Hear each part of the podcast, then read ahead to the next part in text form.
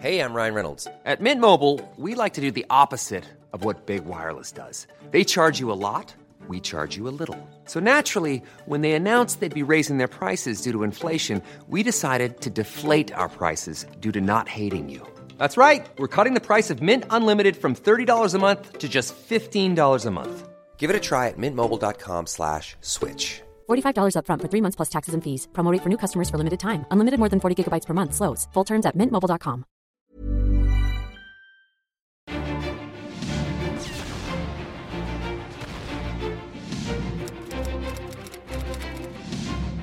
cuerpo que se afianza en un suspiro, la puerta que se abre.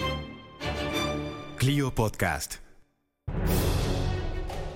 En la primera parte del programa Agustín de Iturbide Sueño Imperial, hemos visto cómo aquel joven militar realista se rehusó a unirse a las tropas insurgentes de Miguel Hidalgo, indignado por los medios, pero no por los fines del cura de Dolores.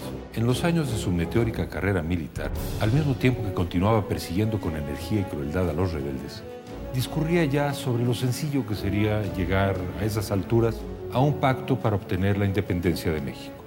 El momento llegó en 1821. Con sentido político, Iturbide estableció una alianza con el valeroso jefe insurgente Vicente Guerrero. La prolongada y sangrienta guerra concluyó con la entrada a la Ciudad de México del Ejército de las Tres Garantías el 27 de septiembre de ese año. México nacía a la vida independiente como un imperio, pero carecía de un monarca. Iturbide sería ese monarca, pero su coronación solo significó el comienzo de la etapa más tormentosa de su vida. Después de su fusilamiento en junio de 1824, el cuerpo de Agustín de Iturbide, vestido como franciscano, se veló en una capilla del desolado pueblo de Padilla, en Tamaulipas. Más tarde fue enterrado en una iglesia abandonada y sin techo. En la humillación y el olvido, descansaron los restos de Iturbide durante 14 años, hasta que en 1838 se trasladaron a la Catedral de la Ciudad de México.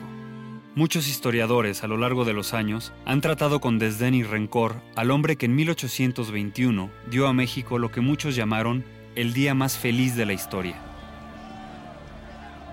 Las tropas del ejército trigarante, comandadas por Agustín de Iturbide y Vicente Guerrero, entraron a la Ciudad de México el 27 de septiembre de 1821, marcando la consumación de la independencia de México.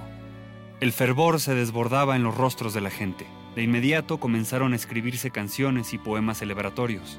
Se publicaron panfletos aplaudiendo la grandeza de la nación mexicana y enalteciendo a su héroe libertador, Iturbide, a quien comparaban con personajes bíblicos y mitológicos. El nuevo Moisés, el rayo de Júpiter, la antorcha luminosa de Anáhuac, el inmortal libertador, el héroe invictísimo y el salvador de la nación, fueron solo algunos de los cientos de títulos que se le atribuyeron a Iturbide. Un sinfín de celebraciones se extendieron por todo el país en las semanas siguientes, conforme la noticia de la independencia se iba propagando. Sin embargo, después de años de guerra, había que levantar al país desde sus cimientos. Y mientras se daba tiempo la corona española de enviar un heredero al trono de México, quedó a cargo del Poder Ejecutivo un grupo de hombres denominado la Regencia, del cual Iturbide era jefe. Para el Poder Legislativo se convocó a un Congreso Constituyente que a partir de marzo de 1822 se encargaría de crear una constitución. Tan solo dos semanas después de haber entrado a la Ciudad de México, el representante legítimo del gobierno español, Juan O'Donoghue, murió de pleuresía. A pesar de que O'Donoghue había aceptado la independencia de México, la corona española rechazó la legitimidad del Plan de Iguala y los tratados de Córdoba. Al hacer esto, rechazaban también la petición de un heredero de los Borbones para el trono de México. Un sector del pueblo mexicano comenzó a manifestar su deseo de que fuese el mismo Iturbide quien accediera al trono. Debemos pensar en un monarca que una las circunstancias de ser del país, católico, prudente, entendido, valiente, amante de su patria y amado de los suyos. ¿Y quién más al caso que el héroe de nuestros días? Es incongruente que México sea una nación libre y sin libertad para elegir a su monarca. Sabemos que en las más poblaciones se ha proclamado a nuestro generalísimo por emperador. Que se corone nuestro generalísimo. Habiendo expuesto mi vida por la libertad de mi patria, Solo me resta cooperar por su cabal engrandecimiento que juzgo consistirá en ver coronado a un hijo suyo. Comenta José Manuel Valverde. El propio Gómez Farías le ofrece una carta en que, en unión de un buen número de diputados, le ofrece la corona. El propio Fernández de Lizardi, el pensador mexicano, decía, si Iturbide no es emperador, maldita sea nuestra independencia. En un comunicado, Iturbide declaró que su interés no era convertirse en emperador, sino que consumada la independencia, solo aspiraba al retiro y a una vida tranquila. Confiaba en que el Congreso Constituyente designaría a un monarca adecuado para el trono vacío. El Congreso tardó mucho en tomar una resolución. El triunfo de la independencia había traído la calma al país, pero las aguas estaban a punto de agitarse de nuevo. Para mayo de 1822, la algarabía comenzaba a desvanecerse. Tras más de dos meses de sesionar, el Congreso aún no dictaba una constitución, no había creado un sistema judicial, ni había nombrado a un emperador para el trono de México. Agustín de Iturbide era por mucho el único candidato para ocupar el trono, pero el Congreso se resistía a reconocerlo. El 18 de mayo de 1822, una marcha que dio inicio en los cuarteles recorrió las calles de la Ciudad de México hasta la residencia de Iturbide para solicitarle que asumiera la corona del Imperio Mexicano. A las 10 de la noche de aquel día memorable me aclamó el pueblo de México y su guarnición emperador. ¡Viva Agustín I! ¡Viva Agustín I! Fue el grito universal que me asombró, siendo la primera vez de mi vida que experimenté esta clase de sensación. Recuerden que los miembros del Congreso representan ahora a la nación. Los mexicanos no necesitan que yo los mande. Lo primero que se ofreció a mi mente fue salir a manifestar mi repugnancia, a admitir una corona cuya pesadumbre ya me oprimía demasiado. Si no lo hice, fue cediendo a los consejos de un amigo que se hallaba conmigo. Lo considerarán un desaire, tuvo lugar a decirme. Y el pueblo es un monstruo cuando creyéndose despreciado se irrita. Haga usted este nuevo sacrificio al bien público. La patria peligra. Un momento de indecisión es el grito de muerte. Ante la presión de los más diversos estratos sociales, el Congreso se vio obligado a sesionar a la mañana siguiente para discutir este asunto y votar. Comentan José Manuel Valverde y Alfredo Ávila. Iturbide es institucional él dice vamos a consultar al Congreso. Evidentemente el Congreso en ese momento se encontraba bajo la presión de todo el pueblo que estaba invadiendo las tribunas. Fue una torpeza haber convocado al Congreso en ese momento. Él debió haber calmado a las gentes y haberse esperado. Sin embargo, se convoca al Congreso. Vaca Ortiz, diputado de Durango, señalaba que el día en que se hizo la votación para que Iturbide fuera coronado emperador, había una gran muchedumbre en las gradas del Congreso y que los diputados que estaban dudosos, no acerca de si votar a favor, de hecho casi todos estaban a favor de votar por Iturbide, pero algunos diputados, como Vaca Ortiz mismo, preferían que se hiciera una consulta a sus diputaciones. Quienes estaban a favor de esto eran amenazados por esta muchedumbre, que parece que llevaba cuchillos, llevaba navajas, y entonces amenazó a estos diputados que se vieron obligados de esta manera a votar a favor de la coronación de Iturbide. Hay una cosa fuera de toda duda. Cuando se acepta la designación de emperador, el Congreso reunido, por unanimidad de 106 votos, que eran todos los que estaban, aceptan confirmar la designación de Iturbide como emperador y hacer su dinastía hereditaria. Iturbide prestó juramento ante el Congreso que lo nombró Agustín I, emperador constitucional de México. Su coronación se celebró dos meses más tarde, el 21 de julio de 1822. El presidente del Congreso coronó Iturbide y después el mismo Iturbide coronó a su esposa Ana Huarte. La ceremonia duró cinco horas y algunos historiadores, como Carlos María de Bustamante y Lucas Alamán, calificaron el hecho como una representación teatral que no contribuyó a apuntalar la dignidad y autoridad del nuevo monarca, sino lo contrario, la menoscabó. Explican José Manuel Valverde, Alfredo Ávila y Guadalupe Jiménez. El imperio de Iturbide era una solución viable y plausible para que México transitara de la colonia a la independencia. El propio Iturbide era un militar Iturbide era un hombre que se hizo en las campañas y de pronto parecía disfrazado, lo mismo que toda la corte. Servando Teresa de Mier decía, bueno, es que estos parecen huehuenches, es decir, estos viejitos disfrazados de ciertos bailes. Agustín de Iturbide todavía pretende darle a esta toma de posesión una teatralidad que ya estaba fuera de. Todas esas falsedades del exceso de adornos y de gastos para la coronación es falsísimo. Estaban pobrísimos. ¿Saben qué hacen? Piden prestado todo. Yo he visto las cartas donde están pidiendo prestado hasta los candelabros que van a poner a la colegiata de Guadalupe. Piden prestado en el monte de piedad las joyas que le ponen a la corona y luego se las quitan y al día siguiente la coronación las regresan. Después de su nombramiento, Iturbide manifestó que no había ambicionado asumir el trono. Así lo expresó en una carta que escribió a Simón Bolívar, libertador de las Américas y presidente de la Gran Colombia. Cuán lejos estoy de considerar un bien lo que impone sobre mis hombros un peso que me abruma. Carezco de la fuerza necesaria para sostener el trono. Lo repugné. Y si cedí al fin fue por evitar males a mi patria propia, sucumbir de nuevo, sino a la antigua esclavitud, a los horrores de la anarquía. La relación de Iturbide y el Congreso estuvo llena de fricciones desde el principio. Iturbide consideraba que algunos diputados habían sido elegidos más por su profesión o clase que por su sabiduría y habilidad. También criticaba su falta de organización, pues no conocían el número exacto de diputados que tenían, ya que la participación centroamericana era muy incierta. Algunos territorios que se habían declarado adheridos al Imperio de México ni siquiera podían pagar el costo de tener un representante en el Congreso. Por su parte, el Congreso estaba celoso de la popularidad que había acumulado Iturbide y le criticaban que con la garantía de unión en el plan de Iguala se había protegido a la aristocracia española en lugar de expulsarla del territorio nacional, como algunos diputados exigían.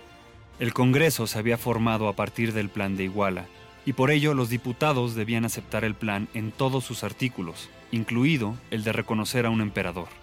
Iturbide, por su parte, al aceptar la coronación, estaba obligado a reconocer la autoridad legislativa del Congreso. Esta mutua dependencia se tornaría en una rivalidad destructiva que en los meses sucesivos acabaría con el encanto que había dejado la independencia. Desde que Iturbide asumió la cabeza de la regencia en septiembre de 1821, ordenó una considerable reducción de impuestos con el fin de demostrar que la independencia significaba un adelanto y no un retroceso. Pero el país estaba sofocado por las deudas generadas por los 11 años de guerra. Era preciso pagar los sueldos del ejército trigarante y restablecer el comercio, la industria y demás actividades económicas que se habían visto gravemente afectadas desde 1810. Casi un año después de consumada la independencia, el Congreso no funcionaba con la debida seriedad. A sus sesiones difícilmente asistía más de la mitad de los diputados, lo cual hacía imposible la aprobación de leyes nuevas o la discusión de iniciativas. El país exigía soluciones eficientes, pero el poder legislativo era el primero en retrasarlas. Esto provocaba la constante crítica del emperador Iturbide, quien frustrado veía que los sueños de gloria que se habían augurado para México se desvanecían en el aire. Los choques entre emperador y Congreso estaban en su punto más álgido. Explica Alfredo Ávila. Y los problemas fundamentales son fiscales. Agustín Iturbide quiere establecer nuevos impuestos que el Congreso no le aprueba porque una de las eh, maneras como Iturbide había conseguido ganarse apoyos para la independencia era con el ofrecimiento de reducir o eliminar impuestos. Y por otro lado está la presencia de conspiradores republicanos. Sabemos que algunos diputados como el propio Servando Teresa de Mier encabezan a los grupos de republicanos que están conspirando en contra de Iturbide. Tuve denuncias repetidas de juntas clandestinas habidas por varios diputados para formar planes que tenían por objeto trastornar el gobierno jurado por toda la nación. Bien penetrados estaban los facciosos que chocaban con la voluntad general y creyeron necesario propagar que yo quería proclamarme monarca absoluto para tener pretexto de sedición. Ni una sola razón expusieron que pudiese servir jamás de prueba a este cargo. La verdadera razón de la conducta del Congreso no es otra sino que esta máquina se movía al impulso que le daban sus directores. Y estos miraban con odio que yo hubiese hecho la independencia sin el auxilio de ellos, cuando quisieran que todo se les debiese.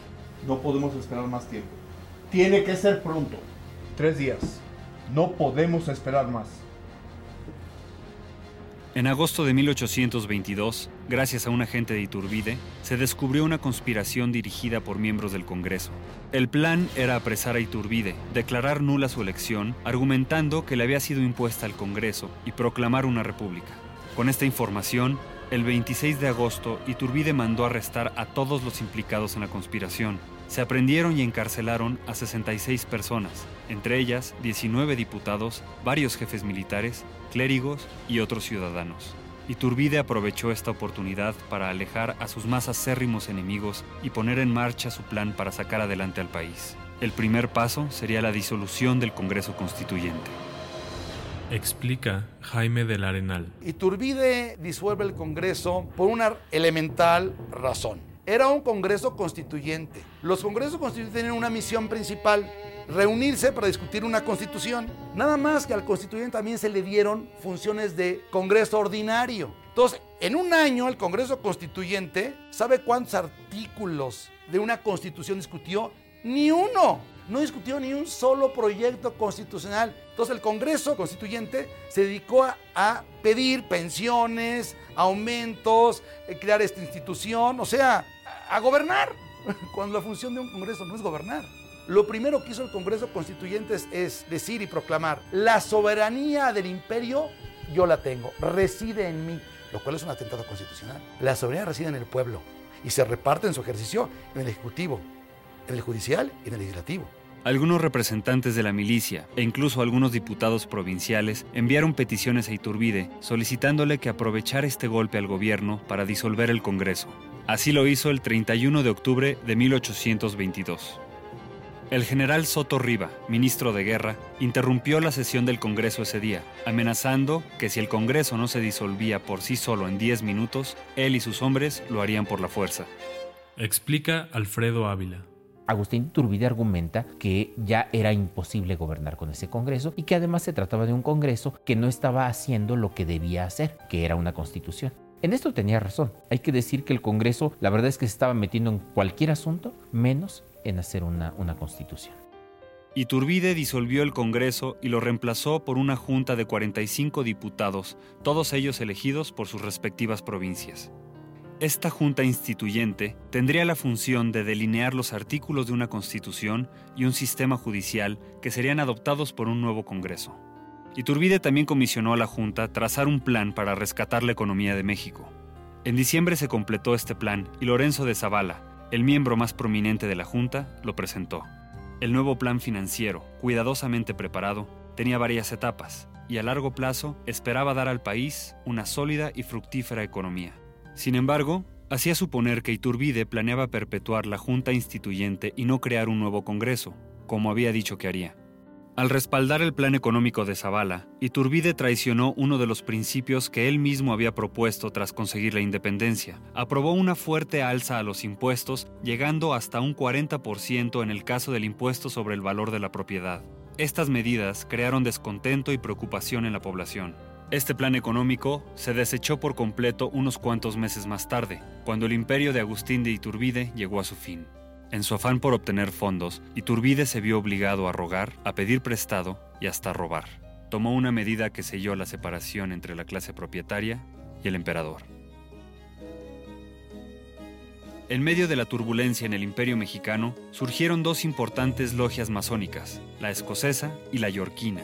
El rito escocés agrupaba a muchos españoles y la mayoría de ellos eran borbonistas, es decir, no se resignaban a que el trono mexicano se perdiera para los Borbón, familia real española. Los yorquinos, en cambio, se inclinaban más por un gobierno de tipo republicano. A pesar de sus diferencias, estas logias compartían un sentimiento contrario a Iturbide. En ellas participaban militares de alto rango, hombres cercanos al emperador, como Pedro Celestino Negrete, Antonio Echavarri, Nicolás Bravo, Guadalupe Victoria y Vicente Guerrero.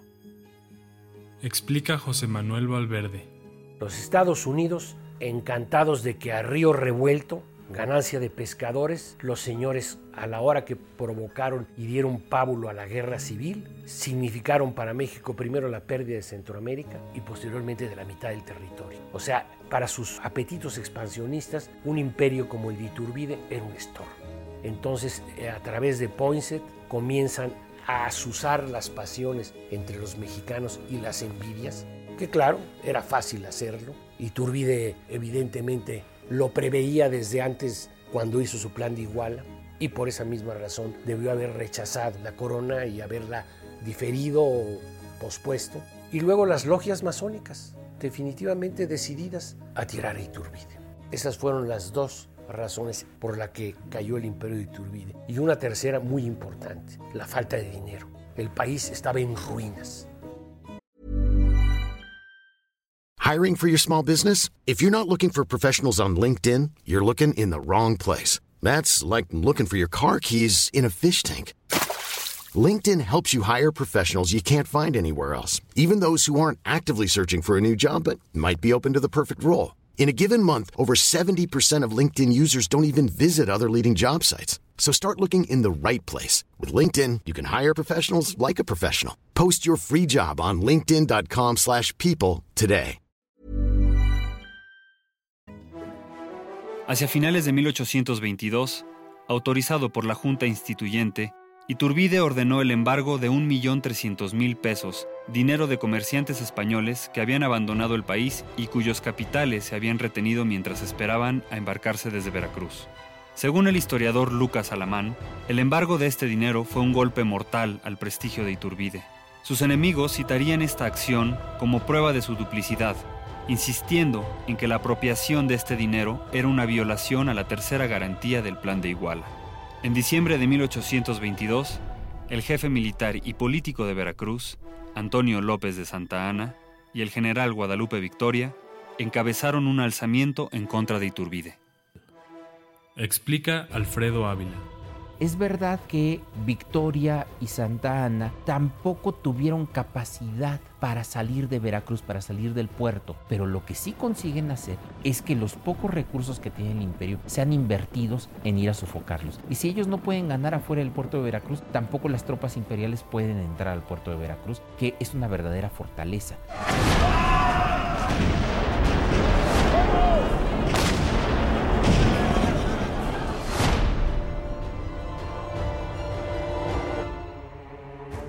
En enero de 1823 tuvo lugar otra sublevación en el sur del país, encabezada por los últimos insurgentes Vicente Guerrero y Nicolás Bravo.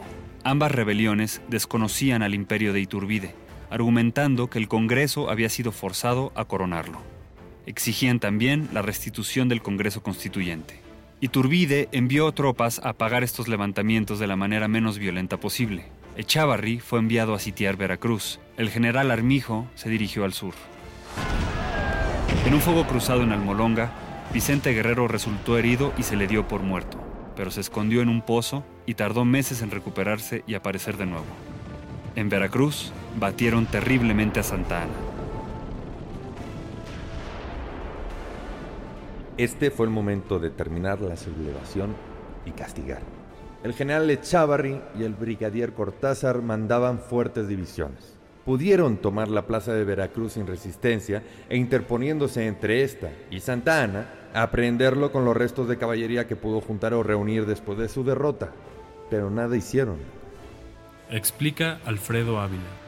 Hay un determinado momento en el que Echavarri, en enero de 1823, sabe que Iturbide lo va a destituir y entonces Echavarri decide proclamar un plan que es el acta de Casamata.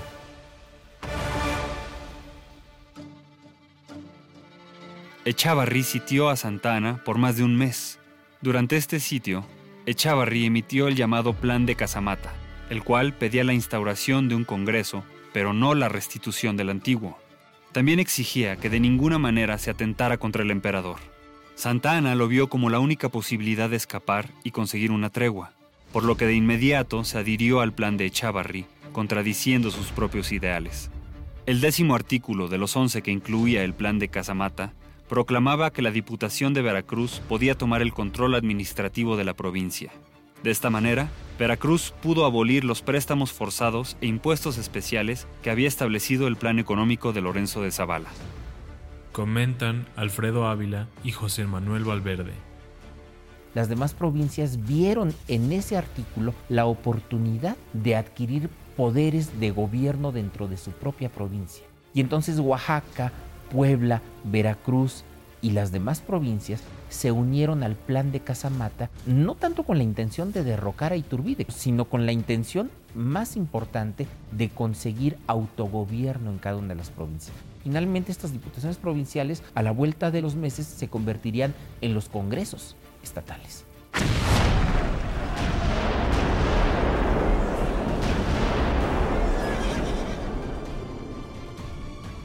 sus gentes fieles que manda para que negocien con los levantados, lo traicionan. Echevarri, que era el que pretendía a su hija, finalmente se suponía que al casarse con ella se casaba un español con una mexicana, lo consideraba casi como un hijo, se voltea, manda a Negrete, se voltea, y ciertamente yo creo que entró en una decepción y malos consejeros que le dijeron, no, espérate, restablece el Congreso, con eso se van a calmar las cosas, y bueno, así lo hizo. Y básicamente lo hace para evitar el derramamiento de sangre. Claro que se equivocó de tomo a lomo, ¿no? Porque la guerra civil se desató. El 4 de marzo de 1823, Iturbide restableció el antiguo Congreso porque la creación de uno nuevo llevaría mucho tiempo. Es claro que ya vislumbraba la alternativa de abdicar al trono, pues cómo trabajar con un Congreso constituido por sus enemigos declarados. El 19 de marzo de 1823, Iturbide envió al Congreso su declaración escrita, en donde abdicaba al trono del Imperio mexicano. No hubo entonces suficiente quórum en el Congreso, por lo que se leyó hasta el día siguiente. En el Congreso humillaron a Iturbide al declarar que su designación no había sido válida y que por lo tanto su renuncia tampoco lo era.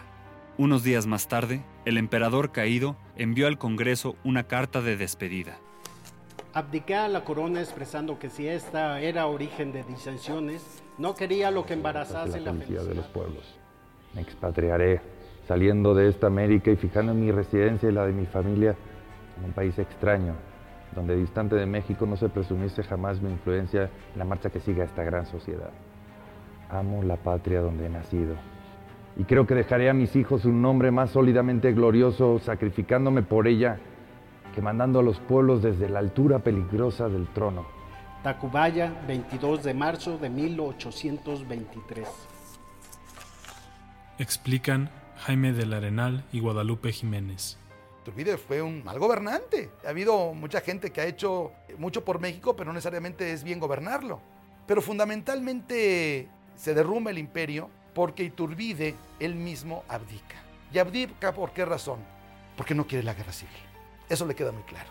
Él tenía todo el apoyo, todo el prestigio. El pueblo lo adoraba, lo quería muchísimo. Las tropas, mucha parte de los gobernadores de las provincias entonces. El imperio todavía tiene la suficiente fuerza para enfrentar a los conjurados de Casamata. Hubiera podido él maniobrar tropas para combatir a los de Casamata. ¿Qué hizo? Dijo, a ver, yo conseguí una independencia que no costó sangre. Ahora mi presencia en el imperio o en el trono, no va a costar sangre. Prefiero abdicar. Y así lo dijo. Y efectivamente, abdicó e impidió que hubiera una nueva guerra civil. Lo que sucede es que yo creo que no es lo mismo ser libertador de un país a ser ya el dirigente o el gobernante. Mira, en dos años ninguno de los libertadores de la América Española pudo gobernar. Bolívar va a morir y va a decir muy decepcionado que lo que hizo fue como arar en el mar.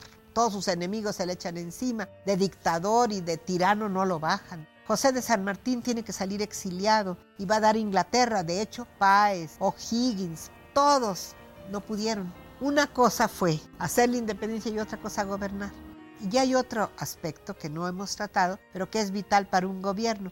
Estaban en la más grande bancarrota. Iturbide cuando entra a la Ciudad de México, creo que las cajas reales tenían 48 pesos. ¿Y sabes cuánto debíamos? 76 millones de pesos. ¿Qué haces con un país en quiebra? Cuando tienes un ejército triunfador que tiene 16 mil soldados que están esperando su paga y no tienes cómo pagarles. Nada. Escoltados por Nicolás Bravo y más de 500 hombres, Iturbide y su familia salieron rumbo a Veracruz viajando por rutas alternas, evitando atravesar comunidades porque poblaciones enteras salían a verlo pasar. Vitoreaban efusivamente y lloraban su partida. El 11 de mayo de 1823, Iturbide se despidió de sus padres y hermanos, a quienes jamás volvería a ver, y acompañado de su mujer y sus seis hijos, zarpó de Veracruz rumbo a la ciudad de Liorna, en Italia. Pues como era un revolucionario y así lo tomaba en Europa, no puede a ningún país donde gobiernen los Borbones, no puede entrar a España, no puede ir a Francia, tiene que ir a una ciudad independiente como es Liorna, porque no puede ir a una ciudad donde estén los Borbones como Nápoles. Ante el descontento público por el destierro de Iturbide, el nuevo gobierno se encargó de acabar con su buena imagen inmediatamente después de su partida de México. Historiadores como Carlos María de Bustamante lo tacharon de corrupto, tirano, conspirador y borbonista, entre otros calificativos. Se publicaron cientos de panfletos que desacreditaban los logros de Iturbide. La prensa, que dos años atrás lo había alabado, ahora lo llamaba injusto traidor, caníbal, el nuevo Calígula y el tirano, entre otros nombres. El plan de Iguala y los tratados de Córdoba se anularon. Y para no dejar vacío el pedestal de héroe nacional, se enaltecieron los logros de Guadalupe Victoria, Nicolás Bravo y Vicente Guerrero. Este último, quien unió sus fuerzas a las de Iturbide para crear el ejército trigarante, incluso emitió un manifiesto diciendo que repugnaba el plan de Iguala, aunque en su momento lo vio como el único modo de emancipación. Ejército, historiadores, gobierno, prensa y demás sectores se concertaron para denostar a Iturbide. El Congreso fijó en 1823 la celebración oficial de la independencia el 16 de septiembre, fecha del alzamiento de Miguel Hidalgo, cayendo poco a poco en el olvido el 27 de septiembre de 1821. Desde el exilio, Iturbide se enteraba solo de algunas de estas acciones hechas en su contra. Explica Jaime del Arenal. La vida de Iturbide en el exilio fue fatal, fue muy mal. Primero llegó a las costas de Toscana, ahí estuvo en cuarentena porque al parecer había ahí una amenaza de alguna enfermedad.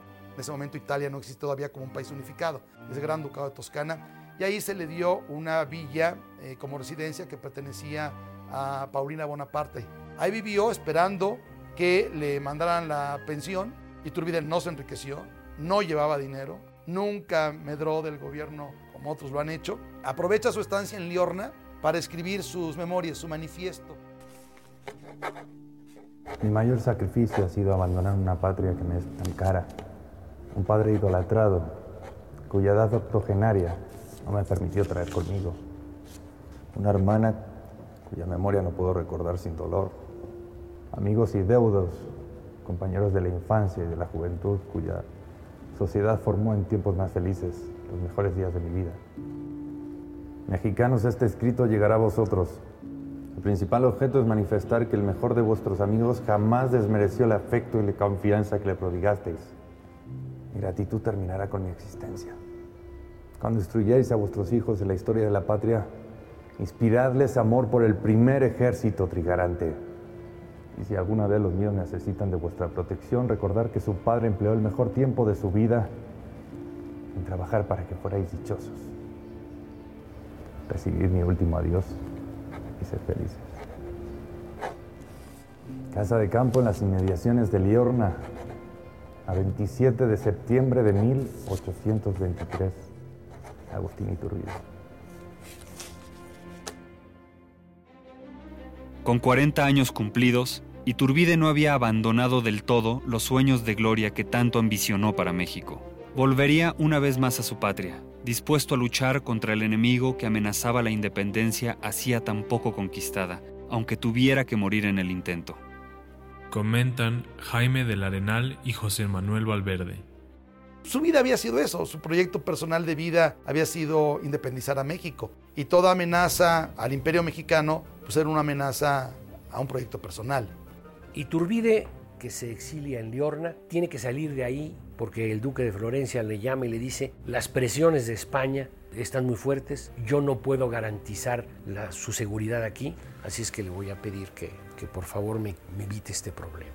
Entonces, Iturbide tiene que hacer un periplo para llegar a Londres, porque en cualquier lado pueden detener los agentes del rey y en España lo juzgan como traidor. A finales de 1823, llegaron a los oídos de Iturbide rumores de que la Santa Alianza planeaba reconquistar el territorio de México para España. Hay un documento que escribe antes de salir de Londres donde manifiesta que está dispuesto a regresar a México independientemente de cuál sistema de gobierno que se quiera. O sea, él ya no está apostando por la monarquía ni va a regresar como emperador. Pone su espada al servicio de la independencia de México. Si es república, adelante, cuenta con mi espada. En México, el gobierno sentía temor por varias conspiraciones que buscaban el regreso de la monarquía y de Iturbide. Este temor creció cuando se supo que Iturbide había salido de Italia. Antes de venir, Iturbide le escribe al Congreso y le dice esto. Hay este peligro y yo vengo a ponerme a sus órdenes, al servicio de la patria. Claro está, el Congreso supuestamente no abre la correspondencia, yo creo que sí la abre, pero en cuanto la recibe, dicta un decreto verdaderamente espeluznante. El soberano Congreso General Constituyente se ha servido decretar lo que sigue. Se declara traidor y fuera de la ley a don Agustín de Iturbide, siempre que bajo cualquier título se presente en algún punto de nuestro territorio. En este caso, queda por el mismo hecho declarado enemigo público del Estado. El 28 de abril de 1824, el Congreso mexicano decretó que Iturbide recibiría pena de muerte si volvía a poner un pie en suelo mexicano. Iturbide zarpó menos de dos semanas después desde Inglaterra, por lo que no se enteró de este decreto hasta que era demasiado tarde. Explican José Manuel Valverde y Alfredo Ávila. Esto verdaderamente fue una canallada del Congreso en la que estuvieron involucrados muchos personajes que después tuvieron mucha relevancia en México, entre ellos Vicente Guerrero. No, no, no fue un traidor a México, no traicionó a México. Es un político ambicioso, como todos los demás en aquella época, Sí, por supuesto. Fue un político que promovió su propio ascenso al poder. Sí, por supuesto. Pero de allí a que hubiera traicionado a la nación, pues hay un abismo. En julio, el buque Spring llegó al puerto de Soto la Marina, en el actual estado de Tamaulipas. Un comerciante reconoció a Iturbide por su estilo de cabalgar, el que le había ganado el sobrenombre de Dragón de Hierro. Comentan Guadalupe Jiménez y Jaime del Arenal la prende Felipe de la Garza, a quien él había perdonado que se había sublevado contra el imperio. Él no le hizo nada, pero lo perdonó. Bueno, pues eso lo detiene y lo lleva a Padilla, donde estaba la sede del Congreso del Estado de Tamaulipas. En cuestión de, horas, Iturbide es tomado prisionero, llevado a Padilla. Hoy Padilla no existe, está bajo la, las aguas de la presa. Vicente Guerrero que el señor Echeverría fundó para acabar con cualquier vestigio del nombre de Iturbide en Padilla. Y ahí en Padilla estaba eh, reunido el Congreso y el gobernador. Iturbide conoce en ese momento el decreto de proscripción. Dice, bueno, pues, esto es una injusticia. No tuvo un juicio ni un abogado, y ningún juez ni jurado escuchó su declaración. El 19 de julio de 1824, actuando como poder judicial y militar, el Congreso local lo sentenció a morir fusilado. Iturbide aprovechó sus últimas horas de vida para escribir a su mujer, Ana Huarte, quien embarazada de su décimo hijo esperaba aún en el puerto, a bordo del barco que los llevó a México.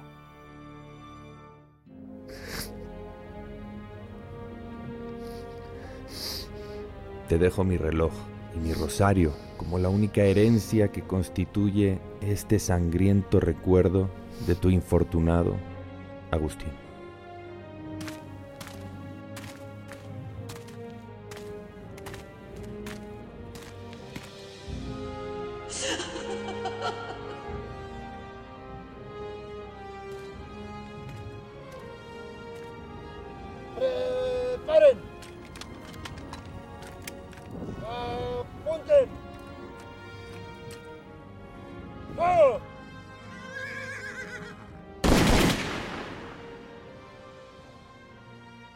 La vida de Agustín de Iturbide se extinguió con una sola descarga del pelotón de fusilamiento. Pasarían varios años para que se apagara el brillo de su nombre y de sus logros, hasta que finalmente la historia oficial lo sumió en la oscuridad. Iturbide cometió sin duda muchos errores durante su reinado y sus acciones, como las de cualquier gobierno, no fueron todas justas. Pero la responsabilidad que le atribuyeron sus enemigos la sed de poder absoluto no corresponde del todo a la verdad histórica. Iturbide, antes que como un emperador absoluto, se comportó como un dubitativo monarca republicano. renuente a ejercer el poder y dispuesto a compartirlo con un Congreso hostil hasta que la situación se volvió insostenible.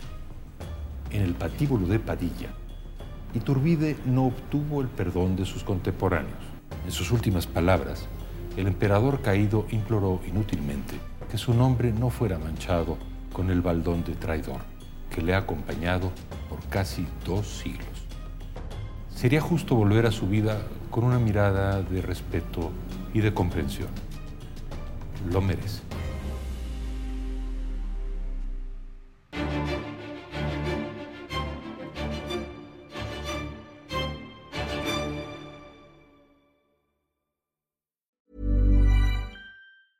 Planning for your next trip? Elevate your travel style with Quince. Quince has all the jet setting essentials you'll want for your next getaway, like European linen, premium luggage options, buttery soft Italian leather bags, and so much more. And is all priced at 50 to 80% less than similar brands. Plus, Quince only works with factories that use safe and ethical manufacturing practices. Pack your bags with high-quality essentials you'll be wearing for vacations to come with Quince. Go to quince.com/pack for free shipping and 365-day returns.